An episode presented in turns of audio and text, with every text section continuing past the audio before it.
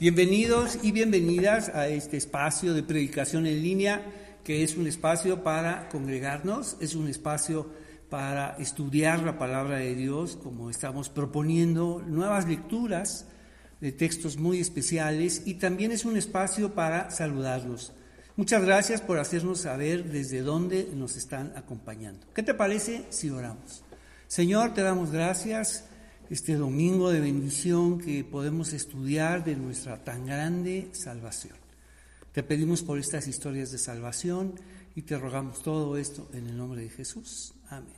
Bienvenidos. Vamos a continuar con nuestro estudio Historias de Salvación y vámonos a otra historia. Seguimos ahí en Génesis. Génesis provee de historias muy, muy especiales. Y vámonos a esta nuestra tercera historia de salvación. Y vámonos a Génesis 12, ahí tenemos otro personaje vital que es atraviesa toda la Biblia, se habla de él de muchas maneras, incluso se le conoce como el padre de la fe. Y vámonos a estudiar ahora en esta tercera historia de salvación a Abraham. Vamos a ubicarnos en Génesis 12, estaremos muy cerca de esos eh, capítulos y tal vez saldremos un par de pasajes, pero vamos a conocer esta historia, esta tercera historia de salvación.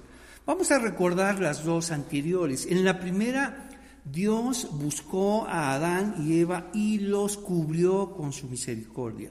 En la segunda historia, Dios favoreció a Noé y lo sacó de esa, esa magnitud de maldad y pudimos conocer y leer a través de lo que dice Jesús, eh, de esta magnitud de maldad, esta gran indiferencia hacia las cosas de Dios. Y siempre se propone estas lecturas inclusivas, porque las lecturas exclusivas finalmente son muy pocos los que tienen que ver con el texto, mientras que las lecturas inclusivas nos incluye a todos.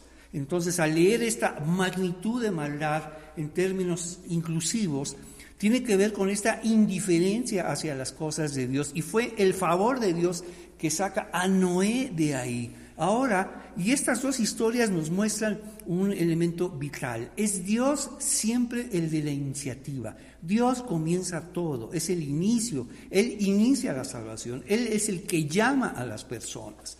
Entonces, para comprender nuestra salvación, debemos saber eso, que la salvación comienza con Dios y termina con Dios. Y Él es quien nos busca. Y ahora buscará a una tercera persona, un personaje muy, muy especial.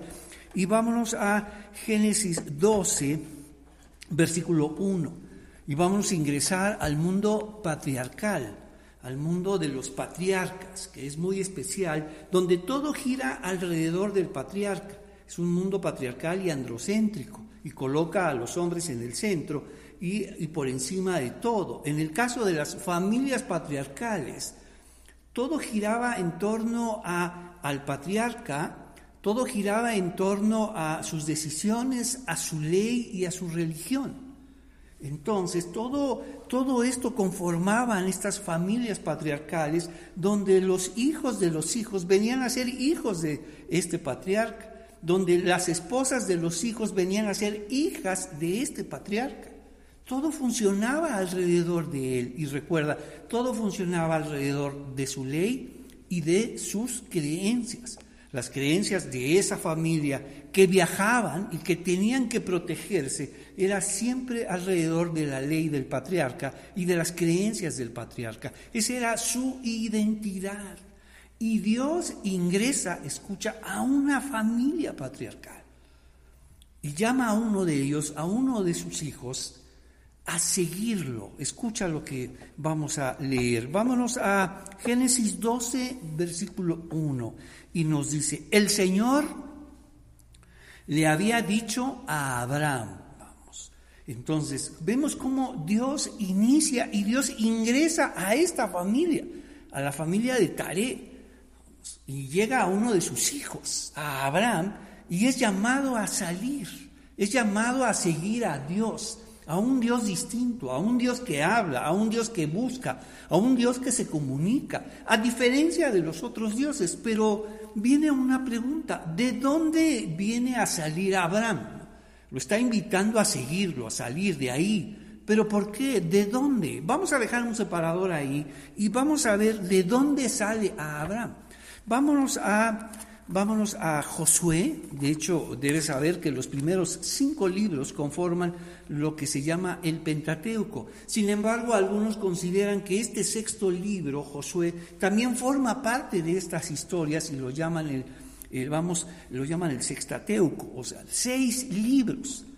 Entonces, vámonos a Josué, vámonos a este sexto libro donde, nos, nos, donde al final, vámonos prácticamente a Josué 24, casi al final del libro, casi a la entrada de la tierra prometida, y Josué da un discurso.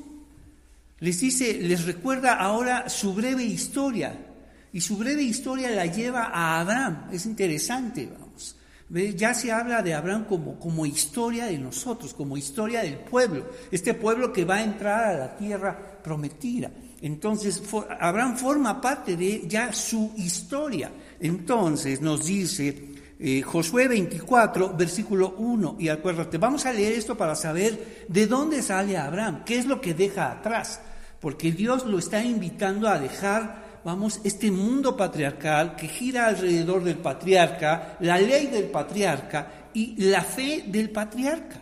Ahora seguir a un Dios que lo llama, es un Dios que se comunica, que ingresa, que ingresa a la historia, que ingresa a la familia y que ingresa a la vida personal, a la historia de este personaje. Y mira lo que nos dice. Entonces Josué convocó a todas las tribus de Israel en Siquem junto a los ancianos, los líderes, los jueces y los oficiales. desde la salida de Egipto hasta este momento ya pasaron 40 años. Es, todo, es muchísimo tiempo. Mucha gente murió. Literalmente es la segunda generación que está llegando a este momento. Entonces, así que todos se reunieron y se presentaron ante Dios. Escucha lo que dice Josué. Josué le dijo al pueblo, esto dice el Señor, Dios de Israel. Vamos, apenas este, es la, este pueblo que mucho tiempo vivió en Egipto como esclavo, es sacado, es llevado, es hecho libre, libre y ahora se conforma como, vamos, un nuevo pueblo, el pueblo de Israel. Entonces, esto dice el Señor Dios de Israel, hace mucho tus antepasados, entre ellos Taré, el padre de Abraham y Nacor, vivían al otro lado del río Éufrates. ¿Qué significa esta frase? ¿Qué significa esta relación geográfica? Es más que geografía, escucha, es teología. Muchas de las situaciones que vamos a leer acá no es solo geografía, no es, no es, no es ubicarnos nada más, del otro lado del río, de este lado, una montaña, acuérdate, no es solo geografía, es teología. Y mira lo que está diciendo Dios. Cuando, cuando Taré y sus hijos, Abraham y Nacor, vivían del otro lado, ¿qué significa eso, vivir del otro lado del río? Esto dice el Señor Dios de Israel. Hace mucho tus antepasados, entre ellos Taré, el padre de Abraham y Nacor, vivían al, del otro lado del río Eufrates. ¿Y qué hacían? Y rindieron culto a otros dioses. ¿De dónde sacó Dios a Abraham? De rendir culto a otros dioses. Así como Dios sacó y llamó y favoreció a Noé, vamos, de esta magnitud de maldad que la hemos leído como una total indiferencia hacia las cosas de Dios, la única forma de salir es que Dios te busque, es que Dios te llame. Y, la única forma de salir de ese otro lado del río Éufrates, es decir, rendirle culto a otros dioses es porque Dios te llamó, porque Dios te buscó. Mira dónde estaba Abraham. Acuérdate, él pertenecía, vamos, a la familia patriarcal de Taré. Su padre era Taré y vivía bajo las leyes de su padre y bajo los dioses de su padre. Y eso formaba la identidad de esa comunidad que viajaba a lo largo del desierto. Entonces, esto dice el Señor Dios de Israel, hace mucho tus antepasados, entre ellos Taré, el padre de Abraham y de Nacor, vivían del otro lado del río Eufrates y rindieron culto vamos, y rendían culto a otros dioses, pero yo tomé a tu antepasado a Abraham. O sea, Josué está interpretando ya la historia, les está ahora contando, eh, ustedes como pueblo vienen de Abraham y vienen de esta situación, y de la misma forma como Dios tomó a Abraham, así nos ha tomado y nos ha hecho su pueblo. Pero yo tomé a tu antepasado Abraham de la tierra que está del otro lado del río Eufrates y lo guié a la tierra de Canaán. Esto es Génesis 12. Josué nos está, vamos, está narrando Génesis 12. Es un Dios que ingresa, que va hasta el otro lado del río, hasta el otro lado del río Eufrates, que ya nos dimos cuenta que va más que es más que geografía, es teología. Ingresa al mundo de los dioses, al culto a los dioses y lleva y llama a una persona y lo saca y lo lleva a otra tierra. Acuérdate, es más que geografía, es teología, la tierra prometida. Entonces, vámonos ahora a, vamos a aprovechar que hemos salido y vámonos a Éxodo. Vámonos a Éxodo, acuérdate, aprovechando que salimos a Josué, vamos, antes de regresar a Génesis, pues nos queda de paso Éxodo y vámonos a Éxodo 20. Tenemos eh, dos decálogos, tenemos en Éxodo 20 y en Deuteronomio 5. Vámonos al primer decálogo. Y cuando preguntamos, y cuando preguntamos cuál es el primer mandamiento, ahí tenemos que distinguir, distinguirlo entre el principal mandamiento y el primer mandamiento. Y de este, este decálogo, es decir, los diez mandamientos, los primeros cuatro tienen que ver con Dios y los siguientes, vamos, restantes, los siguientes seis, tienen que ver con el prójimo.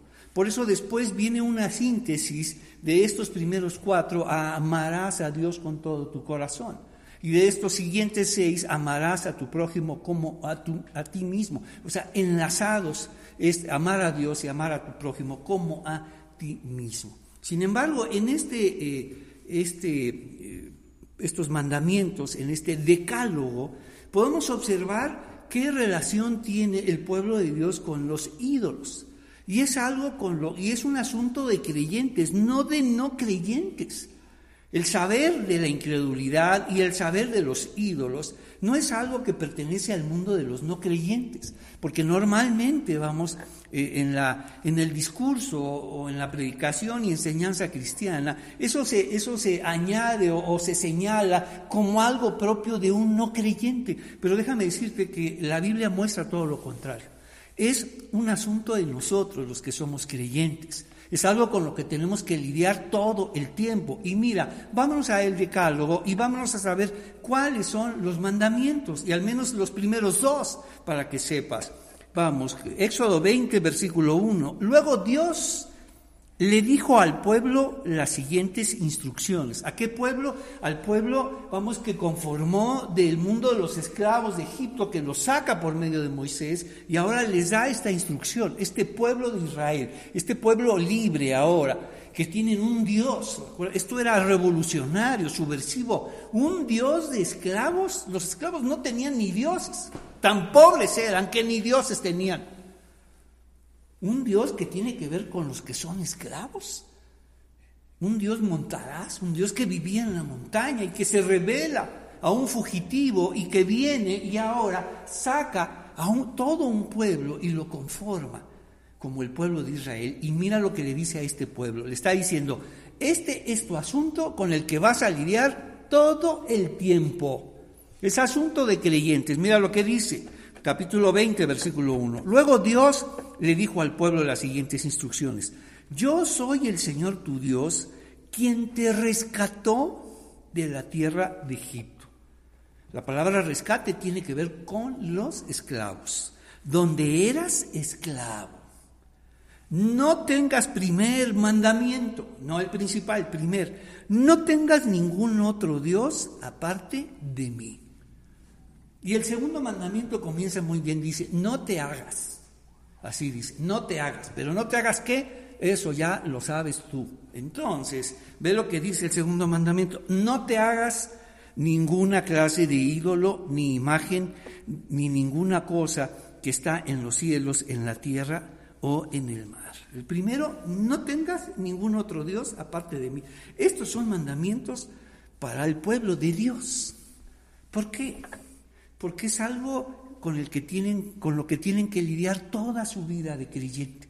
Porque pensamos que cuando alguien se convierte en creyente, tal vez eso te han enseñado, el asunto de la idolatría terminó. Por el contrario, el asunto de la idolatría apenas comienza. Porque sabes de ella cuando eres creyente, sabes de la idolatría y de los ídolos, como Pablo dice, nada son, y como Jeremías dice, no tienen poder para hacer bien ni para hacer mal. O sea, sabes de ellos cuando te conviertes, cuando Dios te abre los ojos. Y eso es lo que hace Dios con Abraham, del otro lado del río Eufrates. Ve, ve hasta dónde va Dios, hasta dónde va, hasta dónde están rindiendo el culto a los dioses. Ahí ingresó y sacó a una persona. Y sacarla de su familia era una de las decisiones más difíciles, porque sacar a un hijo de una familia patriarcal, déjame decirte, es sacarla de toda la seguridad y protección, identidad que tenían. Entonces, solamente repasaremos. Primer mandamiento, no tengas ningún otro Dios aparte de mí. Y no te hagas, ya vimos que, no te hagas ninguna clase de ídolo ni imagen de ninguna cosa que está en los cielos, en la tierra o en el mar. Regresemos a Génesis 12. Regresemos a Génesis 12 y nos dice así, el Señor le había dicho a Abraham, deja tu patria, a tus parientes y a la familia de tu padre. Ve, el llamado de Dios. Dios nos llama a dejar muchas cosas atrás. Y ahora no solamente, y este llamado ocurrió del otro lado del río Éufrates, donde su padre, su hermano Nacor y él le rendían culto a otros dioses. Y la única forma de darte cuenta de esto, que no son dioses y que hay un solo Dios vivo y verdadero que habla. Es un Dios que habla, es un Dios que se comunica, es un Dios que, que llama y que lo llama a dejar muchas cosas.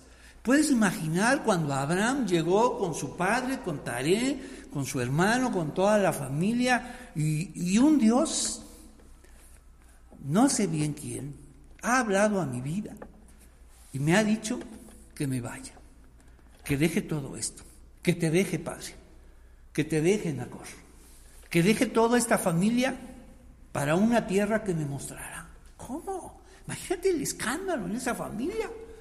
Pero ¿quién es ese Dios? Aquí tenemos nuestros dioses, Abraham. ¿A dónde vas? Aquí tenemos nuestros dioses. Siempre los hemos tenido, ellos nos han guiado, ellos nos han protegido. Este Dios me ha dicho que me vaya. Este Dios me ha dicho que te deje, Padre. Y a ti también, Nacor. Pero ¿a dónde vas? Sabes que dejar la familia es lo peor. Sabes que dejar esta comunidad es, es Vas a morir, vas a morir de hambre, vas a correr peligro. Esta comunidad nos protege. Dios me ha dicho, ese Dios me ha dicho, me ha llamado muchas veces a que lo siga, a que los deje. Y he decidido hacerlo. Mira lo que dice, o sea, ve lo que estaba haciendo. Estaba dejando toda su seguridad, todas sus leyes, todos sus dioses por un Dios que habla, por un Dios, porque nuestros dioses no hablan, papá. Nuestros dioses no hablan, solo están ahí.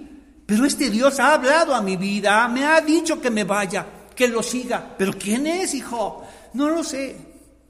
Pero nunca había sentido algo así. Me ha pedido que me vaya. Y quiero hacerlo. Es mi decisión y es mi responsabilidad. Me llevaré a mi esposa, me llevaré a mi sobrino, los que quieran venir conmigo. Entonces, el Señor le había dicho a Abraham, deja a tu patria, a tus parientes y a la familia de tu padre y vete a la tierra que yo te mostraré y haré de ti una gran nación. Abraham deja su presente por el futuro de Dios. Porque de aquí en adelante Abraham, eh, Dios hablará a Abraham solo en términos de futuro. Deja tu tierra presente por la tierra que yo te mostraré. Está dejando su presente relativamente seguro por un futuro que, no ve y que, y que no verá además. Haré de ti una gran nación. Y eso nunca lo vio Abraham. Solo vio un hijo, pero no vio una gran nación. Vio dos hijos, pero nunca vio todo esto. Entonces, mira lo que es, es, una otra manera de vivir. Entonces, tal vez le preguntaron, ¿y dónde está esta tierra que te promete ese Dios? Pues él dice que me la mostrará y que hará de mí una gran nación. Pero vas a sacrificar todo lo que tienes por, por algo que no has visto, Abraham. Dios me está llamando, Padre, y voy a irme. Son futuros que no he visto, pero Él sí ha visto. Y si Él lo ha visto y si Él lo ha dicho, estoy seguro que sucederá. Deja tu, deja tu patria y a tus parientes y a la familia de tu padre y vete a la tierra que yo te mostraré. Haré futuros, acuérdate, vete. Nos dice, te mostraré, dice, haré de ti una gran nación, te bendeciré, te haré famoso y serás una bendición para otros. Bendeciré a quienes te bendigan y maldeciré a quienes te traten con desprecio. Todas las familias de la tierra serán bendecidas por medio de ti. ¿Cuántas personas necesita Dios para, para bendecir a mucha gente? Una sola. Otra vez volvemos a este patrón que se repite. ¿Cuántas personas usaba Dios? Una sola persona. Sé tú esa persona que decide creerle, decide escuchar la voz de Dios, decide asumir, decir, sí Señor, úsame, te, te quiero seguir, te voy a seguir. Ya no quiero estar dudando si sí, si no, quién sabe cuándo te seguiré, Señor.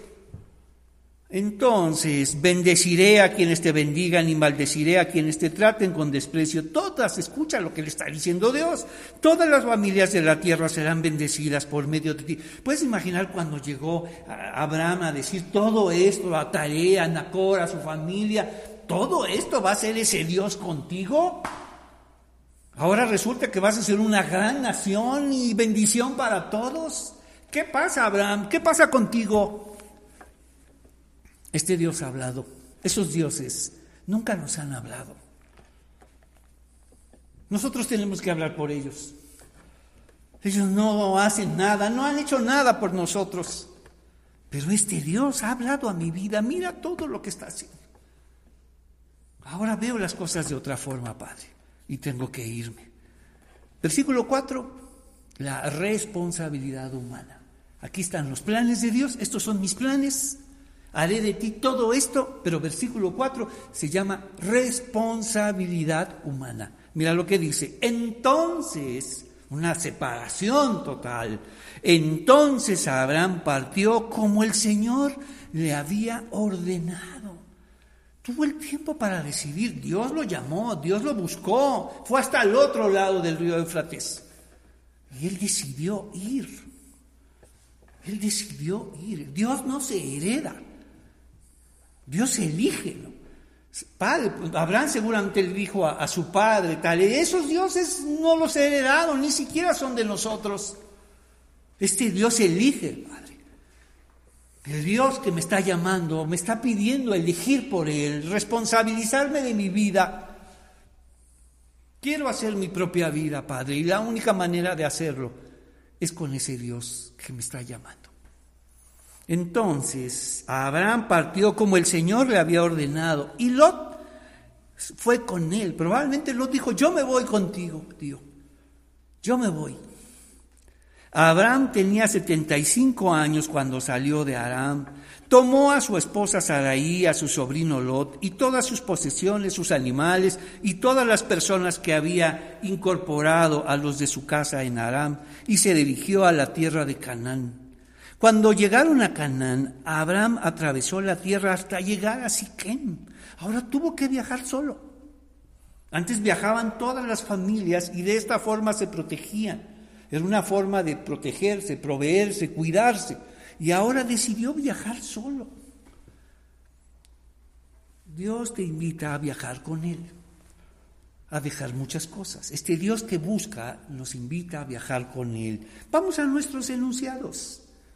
Enunciado número uno. Acuérdate, estamos en Historias de Salvación 3. En esta historia es Génesis Abraham. Génesis 12 del 1 al 9 y nos dice así. Número uno, Dios llama a Abraham a seguirlo. Dios llama a Abraham a seguirlo y dejar atrás muchas cosas. Dios llama a Abraham a seguirlo y a dejar muchas cosas, dejar atrás muchas cosas. Vamos a terminar esta parte de Génesis 12. ¿Qué hizo durante el viaje? Hizo algo nuevo, diferente. Mira lo que hizo, hizo, hizo realidad, vamos, esta, relación la estableció de esta forma. Mira lo que hace. Versículo, si quieres, versículo 6. Abraham atravesó la tierra hasta llegar a Siquem. Allí estableció el campamento junto al roble de Moré. En aquel tiempo los cananeos habitaban en esa región. Escucha, lo que hemos hablado, decir, eh, del otro lado del río Eufrates es más que geografía es teología, es una forma de adoración para ahora adorar al Dios vivo y verdadero. Eso fue lo que hizo. Dios ingresó, vamos, a, esa, a, la vida de, de de Abraham y de Nacor y llama a Abraham a otra forma de relacionarse, a otra forma de vivir y entender, vamos, a este Dios vivo y verdadero. Entonces, versículo 7 ¿Qué viene ahora? Vamos, este Dios que le habla, este Dios que le buscó, este Dios que lo desafió y finalmente decidió hacerlo ante el escándalo de todo lo que estaba pasando en esta familia. Ahora decide viajar solo, pero solo con la guía de Dios, solo con la ayuda de Dios. Versículo 7. Entonces, mira lo que dice, es grandioso, versículo 7. El Señor se le apareció a Abraham. A diferencia de que, de que se le habló, se le apareció. O sea, significa que comenzó este, esta relación de conocer a Dios. O sea, cuando Dios nos llama, tenemos una idea de Dios. Imagina esta idea tan fuerte de que lo llamó e incluso ah, compartió su decisión con la familia, pero ahora comenzaría un momento de conocer a Dios. Nuestra vida de salvación ahora es una vida de conocer a Dios. Mira lo que pasa. Entonces el Señor se le apareció a Abraham y le dijo, daré esta tierra a tu descendencia. Y entonces, o sea, esta promesa, nosotros vivimos a través de las promesas de Dios. Dios nos ha prometido muchas cosas y confiamos en Él, confiamos en sus promesas. Sus promesas nos sustentan, nos guardan, nos guían, nos proveen y nos dice, entonces el Señor se le apareció a Abraham y le dijo, daré esta tierra a tu descendencia. Y mira este, esta decisión de Abraham. Y Abraham edificó allí un altar y lo dedicó al Señor, quien se le había aparecido. O sea, ¿qué hizo? ¿Qué hizo Abraham? Quiso, eh, quiso detener ese momento, retratar ese momento hacer que ese momento permaneciera para siempre, de tal forma que a partir de ese momento sería una ubicación para su vida. En, el mundo de los patriarcas, ah, recuerda, eh, la geografía es más que geografía, es teología. Y quiere él recordar este momento en donde conoce a Dios de otra forma con un altar ahora la adoración vendría a ser distinta, es revelación, conocer a Dios de otra forma. Y dice, y Abraham edificó allí un altar y lo dedicó al Señor quien se le había aparecido. Versículo 8 es aún más grandioso y nos dice, después Abraham viajó hacia el sur y estableció el campamento en la zona montañosa situada entre Betel al occidente y Jai al oriente. Entonces, la adoración, recuerda, es más, es, un sistema de ubicación, de ubicarnos delante de Dios. Por eso nos dan esta, a un lado de Jai, entre Jai y Betel, entre la casa de Dios y la ayuda, vamos, y la presencia de Dios. Allí edificó otro altar y lo dedicó al Señor. Entonces él podía incluso regresar sobre ese camino y, saber, aquí se me apareció Dios, y cuando llegaba a ese otro lugar y reconocía su altar, aquí se me apareció Dios, aquí conocí a Dios de esta forma, y aquí lo conocí de otra manera. Ve la adoración como es, es conocer a Dios. Y eso es lo que quiere Dios, que lo conozca, que lo conozcamos más y más. Recuerda, es más que geografía. Él podía reconocer sus altares y decir, aquí Dios se me apareció, Dios me prometió esto, Dios me acompañó y me dice, y, allí edificó otro altar y lo dedicó al Señor y adoró al Señor. Entonces Abraham continuó viajando por, por tramos en dirección sur hacia el Negev. ¿A qué se refiere que viajaba por tramos?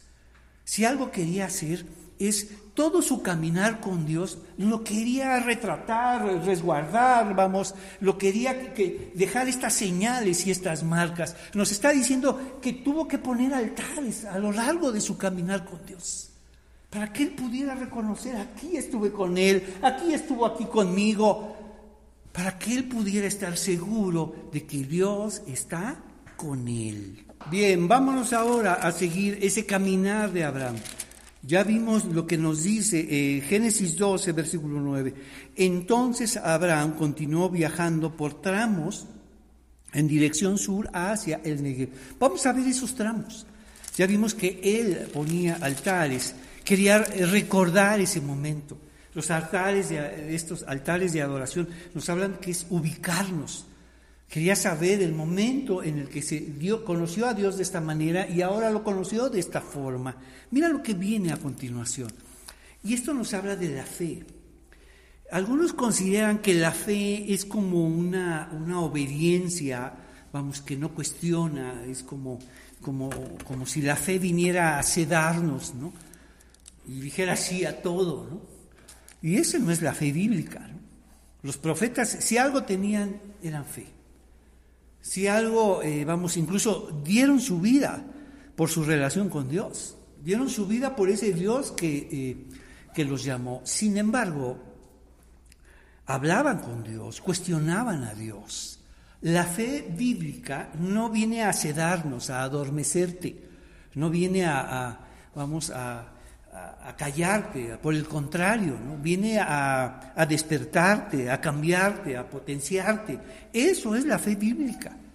Viene esta, en esta relación de crecimiento y, y cuando se habla de, y, viene Abraham, vamos, si alguien es el padre de la fe, es Abraham, pero es alguien que cuestiona también a Dios. Y Señor, ¿qué pasa con esto? He decidido salirme, he decidido seguirte, pero no, no veo nada de todo lo que me has dicho. Y Abraham nos representa.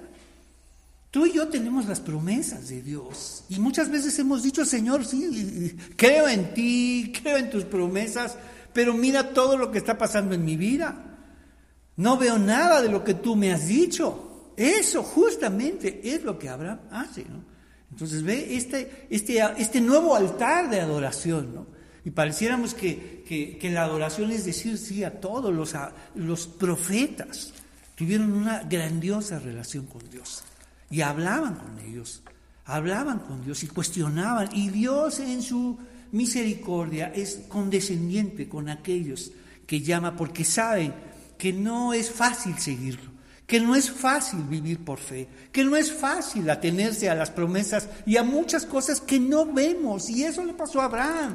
Señor, ya pasó tiempo, Dejé mi casa, dejé a mi padre, a mi hermano, dejé muchas cosas. Llevo años siguiéndote y yo no veo las promesas. Mira lo que dice Génesis 15. Tiempo después, tiempo después, el Señor le habló a Abraham. Ya viste, eh, ya miraste esto con cuidado lo que nos dice Génesis 12, el Señor le había dicho. Génesis 12, 7, el Señor se le apareció. Génesis, eh, vamos, 12, 8, y el Señor se le apareció otra vez. Génesis 15, tiempo después, el Señor le habló. El Dios de la Biblia, el Dios de Israel, el Dios que llama, es un Dios que busca, que habla, que quiere darse a conocer. ¿Qué es lo que quiere? Que lo conozcamos. Es un Dios que habla, es un Dios que busca. Entonces, tiempo después, el Señor le habló a Abraham en una visión y le dijo, no temas. ¿Qué estaba, ¿De qué se estaba llenando su corazón? Si Dios le dijo esto, a ver, ¿de qué se estaba llenando su corazón? De miedo. El tiempo pasa y el miedo nos embarga.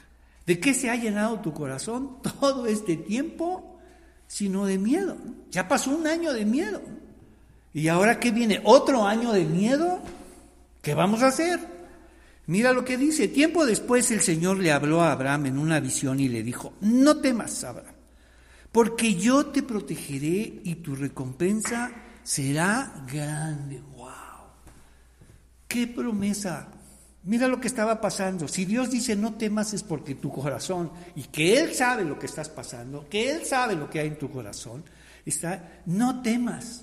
Abraham, sé que tienes miedo, sé que ya pasó tiempo y sé que no has visto muchas cosas. Porque la fe es una fe en este mundo, una fe, una fe humana, una fe que, que, vive todo lo que estamos pasando. Acuérdate, la fe no nos exenta de malas noticias no nos exenta de, malas decisiones también. Porque si algo va a tomar, si, si algo va a hacer Abraham, son malas decisiones. Porque pareciera que ahora que tenemos fe, todo nos va a salir bien y todas las decisiones van a ser correctas. Eso no es la fe bíblica. ¿eh? Porque es, la fe viene a depositarse en un ser humano como tú y como yo. Entonces, para que no tengamos una idea correcta de la fe, lo repetiré. La fe no nos hace inmunes a las malas noticias y a las malas decisiones. Si tú tienes fe, pues vendrán muchas malas noticias y muchas malas decisiones. ¿Y Dios dónde está? ¿Cómo es eso? Que me protegerá y estará conmigo. Eso es lo que cuestiona Abraham. Mira lo que dice, no temas, Abraham, porque yo te protegeré y tu recompensa será grande. Abraham le respondió, oh Señor soberano, ¿De qué sirven todas tus bendiciones si ni siquiera tengo un hijo? A ver si se, o sea, ve lo que le está diciendo. La fe no es una fe obediente que no cuestiona nada. Yo no sé qué te han enseñado en tu iglesia, pero la fe bíblica es una fe que cuestiona y que cuestiona a Dios, Señor, yo no veo claro dónde está todo esto, mira todo lo que está pasando. Es una fe que viene a despertarte, no a sedarte, ¿no? Es una fe que viene a, hacerte crecer, a, que recuperes tu vida, tu diseño original, a multiplicarte. Entonces, oh Señor soberano, ¿de qué sirven todas tus bendiciones si ni siquiera tengo un hijo? Ya que tú no me has dado hijos, Eliezer de, Damasco, un siervo de los de mi casa, heredará toda mi riqueza. O sea, pareciera que Abraham ya tenía su plan B. Su plan A es Dios y todas sus bendiciones, pero por si no pasan esto, aquí tengo a mi siervo, Eliezer, él se quedará al frente de mi casa y listo. Pareciera que en eso somos expertos. El miedo nos hace dudar de las promesas de Dios. Por eso dice Dios, no temas, no tengas miedo nos dice, tú no me has dado descendientes propios, así que uno de mis siervos será mi heredero. Entonces, ¿qué hacemos? Es interesante porque de esta manera podemos conocer a Dios. Dios no lo desecha. ¿Sabes qué, Abraham? Contigo no se puede. ¿sí? Contigo no se puede. Mejor me buscaré a otro. Adiós. Eso lo hacemos nosotros.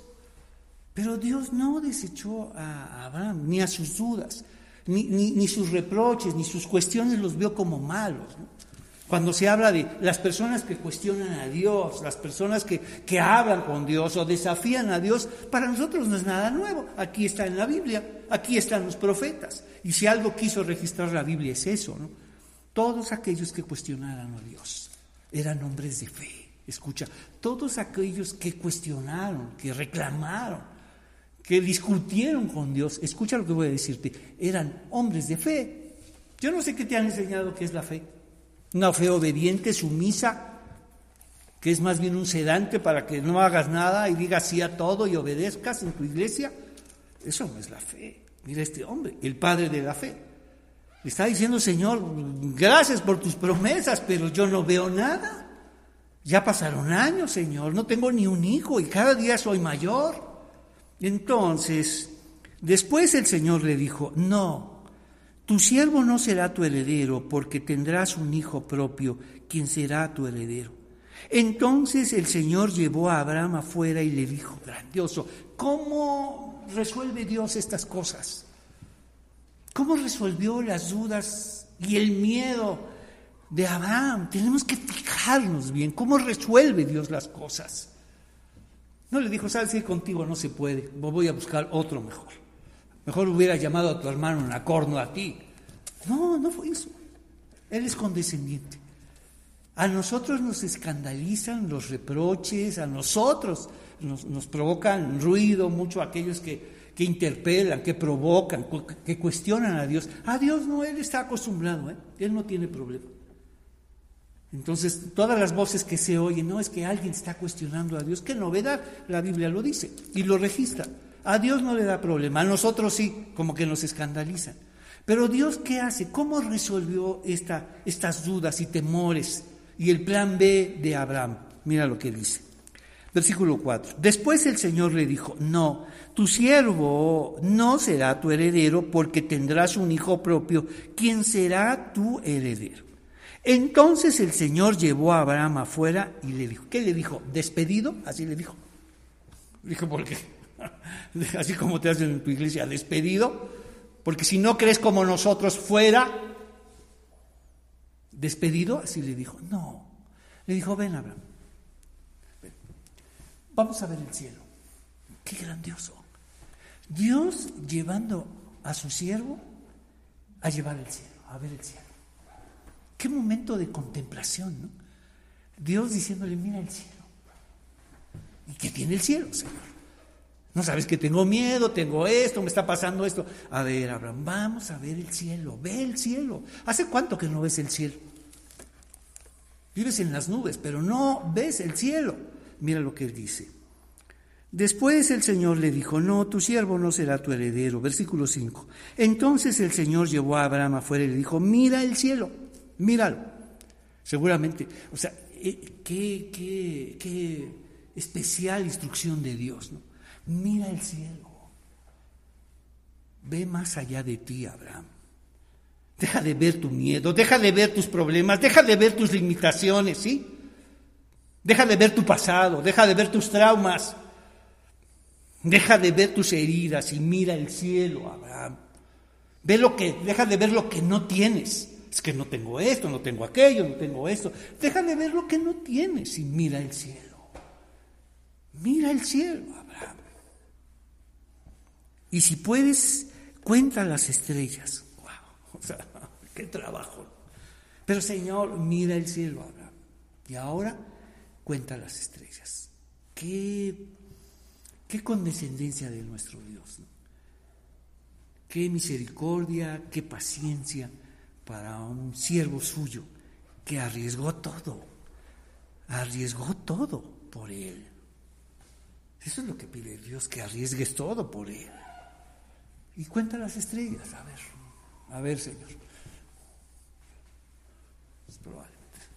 No, no, no se pueden contar las estrellas, Señor. Seguramente ahí había unos cielos fantásticos, verdaderamente cielos. No se puede contar las estrellas. Pues todas esas estrellas, así serán tus descendientes. ¿Cómo, Señor? No tengo ni un hijo, no tengo trabajo, no tengo dinero, no tengo muchas cosas. ¿Qué no lo sabes? A ver, vamos otra vez al cielo. Qué manera de tratar Dios y enseñar teología. Entonces el Señor llevó a Abraham afuera y le dijo, mira el cielo y si puedes, cuenta las estrellas. Ese es el número de descendientes que tendrás. Y si, y si tú tienes fe en Jesucristo, escucha, si tú tienes fe en Jesucristo, eres descendiente de Abraham. Y eres una de esas estrellas que Dios dijo que contaras. ¡Wow! Fíjate hasta dónde, o sea, ¿qué estaba viendo Dios? O sea, si tú tienes fe en Jesucristo, eres descendiente de Abraham. Eres descendiente de la fe. Y eres una de esas estrellas. O sea, cuando Él contó, cuando Dios estaba viendo el cielo con Él, ahí estabas tú. O sea, Dios te estaba viendo. Ahí estabas tú. Mira hasta dónde llega el mensaje de fe. Entonces, mira el cielo y si puedes, cuenta las estrellas. Ese es el número de descendientes que tendrás. Versículo 6, y Abraham creyó al Señor y el Señor lo consideró justo debido a su fe. Ve el diseño de salvación. Le otorgó la justicia que solo proviene de la fe, una justicia de afuera. Porque nuestra justicia no es suficiente para estar con Dios, no es suficiente para relacionarnos con Él. Entonces el Señor le dijo, yo soy el Señor que te sacó de Ur, de los caldeos, al otro lado del río Éufrates, para darte esta tierra como posesión. Escucha, mira bien, mira bien cuál es la tierra. ¿Cuál es la tierra prometida? sino las promesas de Dios, sino la relación con Dios, para darte esta tierra. mira todo lo que tenemos en Dios. Esa es la tierra prometida. Señor, teniéndote a ti, lo tengo todo. Entonces, pero Abraham le respondió, oh soberano, ¿cómo puedo estar seguro de que realmente voy a poseerla? El Señor le dijo, trae una novilla y de ahí hicieron toda una ceremonia, acuérdate, para que él pudiera estar seguro de ello. Vamos a nuestra segunda división, nuestro segundo enunciado, Génesis 15 del 1 al 8. Y no te olvides que tú eres una de esas estrellas que vio Dios. Génesis 15 del 1 al 8, eh, número 2, Dios llama a Abraham a conocerlo más y más. Dios llama a Abraham a conocerlo más y más. Vámonos ahora a Génesis 17. Génesis 17. Ya sigue pasando el tiempo, sigue pasando el tiempo. Y pues, mira la vida de fe de Abraham. Entonces, cuando Abraham tenía 99 años, ¿te acuerdas en Génesis 12? 12 tenía 75 y ahora ya tiene 99 años. El Señor se le apareció. Es un, es un Señor que no te abandonará. Dios es el Señor que está contigo. ¿Y qué nos está diciendo? En toda su relación con Abraham, no lo abandonó. Ni en sus momentos de duda, en sus momentos de reproche, en sus momentos de enojo, en sus momentos en que tomó malas decisiones Abraham, porque tomó malas decisiones. Dios no lo abandonó, ahí estaba con él. Y se le apareció otra vez, ¿no? Y seguro hizo un altar ahí para que ese momento no se le olvide. Cuando Abraham tenía 99 años, el Señor se le apareció y le dijo, yo soy el Shaddai. Ve cómo se revela Dios. Es el Dios que se revela, es el Dios que se da a conocer. Y en la medida que se da a conocer, lo conocemos más a Él y confiamos más en Él. ¿Qué quería hacer Dios? En el mundo de, de Abraham, eh, había un, en el sistema legal, había un sistema que se llamaban los pactos. Y ellos hacían pactos entre, entre familias, entre patriarcas. Y era una forma de relacionarse, de hacer comercio, vamos, de vender tierras, de hacer acuerdos familiares, sociales. Eh, los pactos eran era una forma de vincularse, una forma de asegurar. Y Dios ingresa a ese mundo de los pactos y hace pacto con Abraham, ¿no? para que Abraham esté seguro. Porque Abraham seguía lidiando con dudas, Señor, ya, ya tengo 99 años. Y pareciera que no ha pasado nada, Señor, pero yo estoy contigo. Entonces Dios ingresa a este mundo de, los pactos y ve lo que hace, para que nosotros tengamos seguridad. No porque Dios no, no, sabemos si lo va a cumplir o no. Dios siempre cumple lo que dice. Pero nosotros siempre estamos lidiando con las dudas. Y para eso Dios ingresó y hace pacto. Así como los pactos que haces con los hombres, Abraham, ahora tú y yo haremos pacto. ¿Y cómo se revela Dios? Capítulo 17. Cuando Abraham tenía 99 años, el Señor se le apareció y le dijo, yo soy el, Shaddai, Dios Todopoderoso, sírveme con fidelidad y lleva una vida intachable de fe. Debemos entender una vida intachable de fe.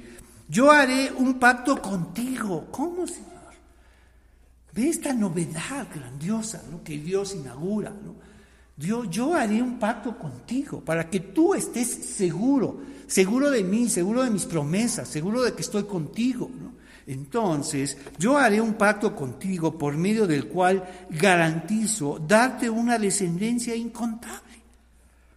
Al oír eso, Abraham cayó rostro en tierra Después Dios le dijo, este, este es mi pacto contigo.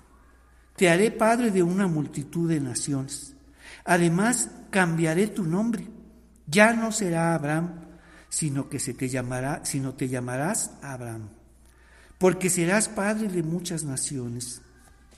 Te haré sumamente fructífero y tus, tus descendientes llegarán a ser muchas naciones y de ellos surgirán reyes. Enunciado número 3, Génesis 17 del 1 al 8. Dios llamó a Abraham a hacer pacto con él. Dios llamó a Abraham a hacer pacto con él. Versículo 7. Yo confirmaré mi pacto contigo y con tus descendientes después de ti. Esto es una gran noticia. esta relación esta relación no, no, no comenzaría con Él y terminaría con Él, sino iría más allá de Él. Iría con sus descendientes, así como me relacioné contigo, me voy a relacionar con aquellos que desciendan de ti. Pero recuerda, ¿en qué forma? ¿A, qué, ¿A quiénes se refieren los descendientes de Abraham? Acuérdate, los descendientes de fe. Porque Abraham aquí en adelante tendría dos líneas. Aquellos que van a descender de su familia y aquellos que van a descender a través de su fe. Y Pablo habla de los descendientes de Abraham como aquellos descendientes de fe. Es la fe lo que los enlaza con ellos, con su fe y con el Dios de Israel el Dios y Padre de nuestro Señor Jesucristo. Entonces ve, este pacto no solamente llegaría con Él, sino vendría ahora con sus descendientes que también, vamos, se atreverían a creer en Dios, confiarían en Dios. Y así fue su hijo, y así fue el hijo de su hijo. Entonces yo confirmaré mi pacto contigo y con tus descendientes después de ti de generación en generación. Este es el pacto eterno. Yo siempre seré tu Dios y el Dios de tus descendientes. Y esto es grandioso, porque cuando Jesucristo, Jesús les dijo, el Dios, vamos, el, Dios de Abraham y de Isaac y de Jacob es un Dios de vivos, es un Dios que es. Dios sigue siendo Dios de Abraham. Y si sigue siendo Dios de Abraham, es que Abraham está en la presencia de Dios. Abraham está vivo con Dios. Ve lo que le está diciendo.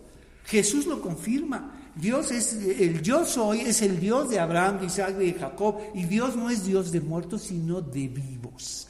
Y decir Dios de Abraham sigue siendo, nos está diciendo que sigue siendo Dios, que Dios permanece, pero también Abraham en su relación con Dios. Yo siempre seré tu Dios y el Dios de tus descendientes, y les daré a ti y a tu descendencia toda la tierra de Canaán, donde ahora vives como extranjero. Será posesión de ellos para siempre, y yo seré su Dios. Qué pacto y qué compromiso con Dios. Y vamos, nuestro tercer enunciado, Génesis 17, del 1 al 8, Dios llama a Abraham a hacer pacto con él. Dios llama a Abraham hacer pacto con ¿Y qué te parece si oramos? Señor, te damos muchas gracias esta, esta mañana. Qué historia, la historia de Abraham. Qué historia de fe. Hoy nos venimos a enterar que somos una de esas estrellas. Qué manera de, de resolver las dudas de Abraham. Llevarlo a ver el cielo y enseñarle esas estrellas como sus descendientes. Gracias, gracias Señor por tus promesas y gracias por todo.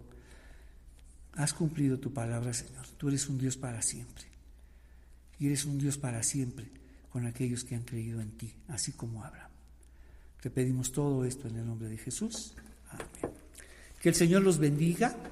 Qué bueno que estudiamos esta historia y nos vemos, ¿qué te parece?, el próximo domingo con otra historia más de salvación. Que el Señor los bendiga.